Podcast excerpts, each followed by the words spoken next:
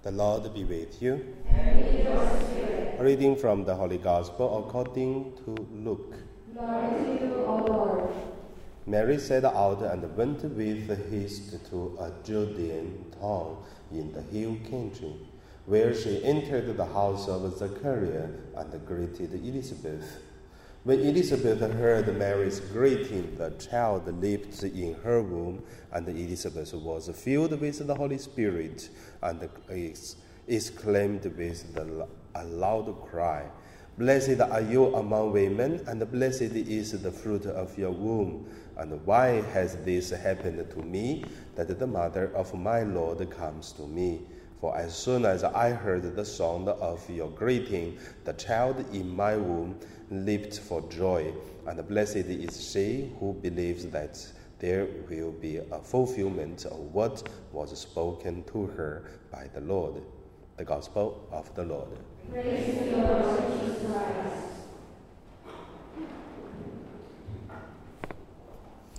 So today, my meditation, I would name it uh, Blessed is she who believed.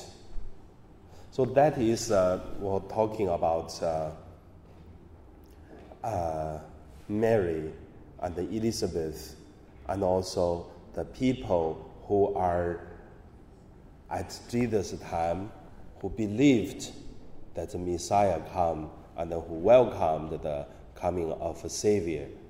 That's why to say, blessed that uh, would blessed is she who believed.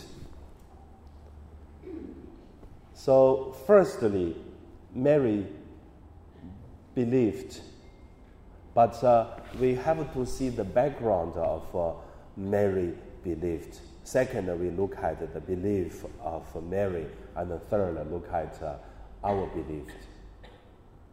The background of Mary's time, I would say, many people are waiting and thirst for waiting the coming of a Savior, but at that moment, um, no one really, really uh, know what is going on.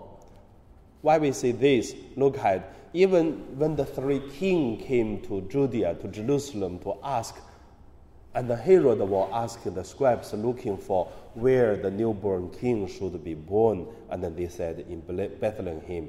But if there's no three kings uh, uh, to come to ask where is the newborn king, they even they even have the idea to check or what where the newborn king, the savior, the Messiah. So you can see at that time no one have any idea. Then the second is uh, at Mary. According to the scholars of the Bible, Mary at that time around 15 or 16 years old. And also engaged with uh, Joseph already. In the traditions, we know that uh, at that time, the, not only Mary that, uh, that young engaged and prepared to marry, most of the, the girls are married quite earlier. Even today, if you go to uh, India or to go to Africa, they are still very young, they married already. So for Mary, we see, yes, she has a lot of uh, knowledge, uh, her holiness, uh, and the church have a lot of, a lot of honorable words to talk about Our Lady Mary. But we cannot ignore one thing. Mary is 15 years old. How smart does not matter? A person's life experiences depends on how much a person experienced the life from beginning until that age. 15 what did you do at 15 years old? So you can thinking about. So, and also that time they don't have uh, very systematic schools we have like today. You go to kinder, primary, high, uh, uh, secondary, high school like that. No, they study yeah with their religions they learn, but they don't go to school like we did. So, which means they don't have such relationship with others, with uh, the, the teachings, educations, most of their experience come from uh, the synagogue, parents, and the, the person's uh, interesting. And then, when we look at that, we look again about uh, an angel suddenly appeared to Mary to say, You will be pregnant, and then the child name will be Jesus, and then your pregnancy is come from the Holy Spirit. But I tell you, when you are 15, if you are pregnant, what will be happen? So, how about Mary? So don't think that Mary uh, everything okay, no problem. No. There is uh, a lot of worries, a lot of scary things, but Mary have to deal with that. So that's the first point I want to say. Not only that, but also look at Joseph is the same. Just that sometimes we joke. A girl going to tell a man, I'm pregnant, maybe it's a good news. Sometimes a man heard another girl had pregnant, maybe it is a bad news. No one knows. But Mary and Joseph, they knew that they were not, not together yet. Mary was pregnant. What will be happened? So that is the background. And then by Holy Spirit, that's the second thing we want to say the belief of Mary.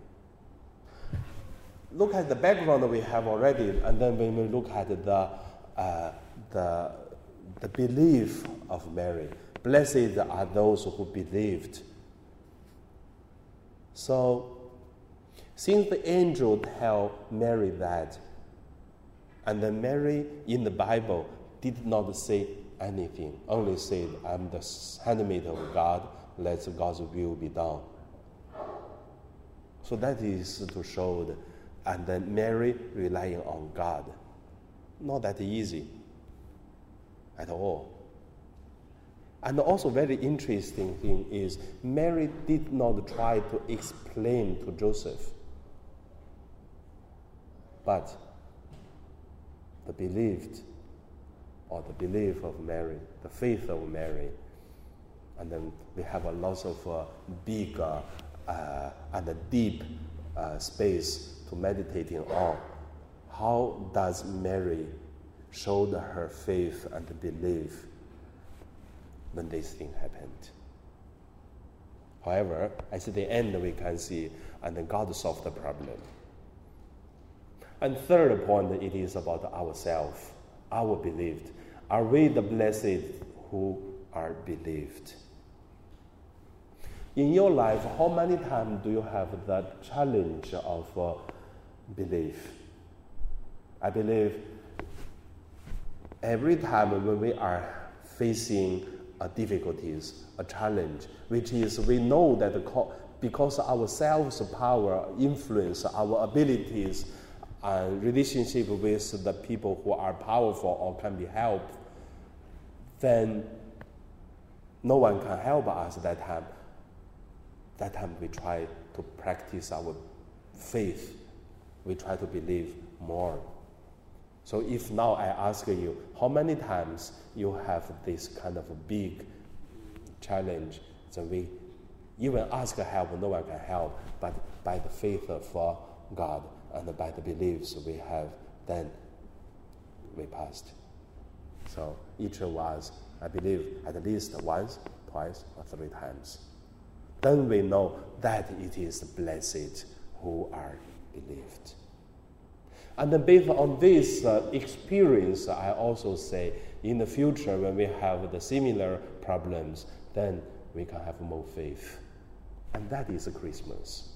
Christmas, it is not the thing happened 2,000 years ago, but it is uh, happened and happening and going to be happening again and again in our life. That is why we celebrate every year, because Christmas is happened only once.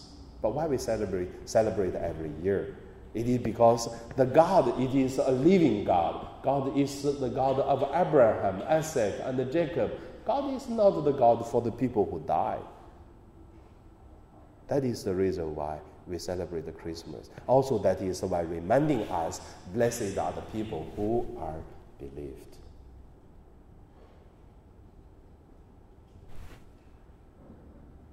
So, that's my sharing. So I hope this Christmas bring you more belief, more faith, more peace, and more joy. And I also want to say welcome to our symbolic Mass. So we're already up to today 15. Today is 20 what? 21, 21, 15, 16, 17, 18, 19, 20. Wow, seven days already. So still have two days more going to finish. I would say, I tell you, this symbolic Mass for me is a very big challenge. Before I start to do it, many people tell me, no, Father, don't do it. No people come.